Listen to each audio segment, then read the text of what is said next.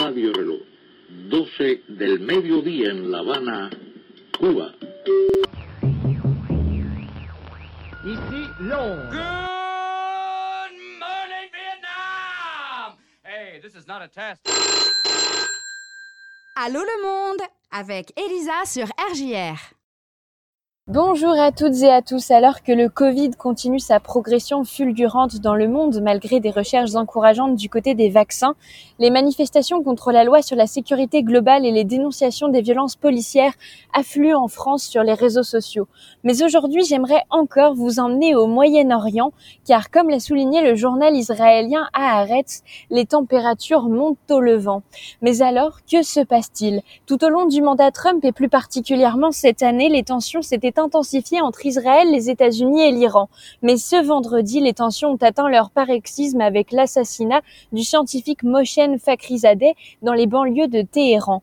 Présenté comme un simple scientifique par les autorités iraniennes, il est selon Israël un acteur clé du programme nucléaire iranien qui, selon Israël, toujours poursuivrait la, bom la bombe atomique. Son assassinat n'a pas été revendiqué, mais très vite les autorités iraniennes ont pointé Israël comme les commanditaires de l'attaque. Le chef de la diplomatie de la République islamique d'Iran, Mohamed Javad Zarif, a aussitôt tweeté cette lâcheté avec de sérieuses indications sur le rôle israélien montre un bellicisme désespéré des auteurs. Le général Mohamed Bagheri, commandant en chef des gardiens de la révolution, a pour sa part promis une vengeance dure contre les assassins du martyr. Le rédacteur en chef du journal conservateur iranien Kayan a quant à lui appelé dans une tribune à attaquer le port israélien de Haïfa en représailles. Cet assassinat fait partie d'une suite de provocations réalisées depuis le début de l'année par Israël et les États-Unis, qui a commencé en janvier avec l'assassinat du général Qassem Soleimani, chef des gardiens de la révolution revendiqué par les États-Unis. Et puis en juillet, le site de Natanz en Iran, où le programme nucléaire serait supposé être développé, a été attaqué par une suite d'explosions.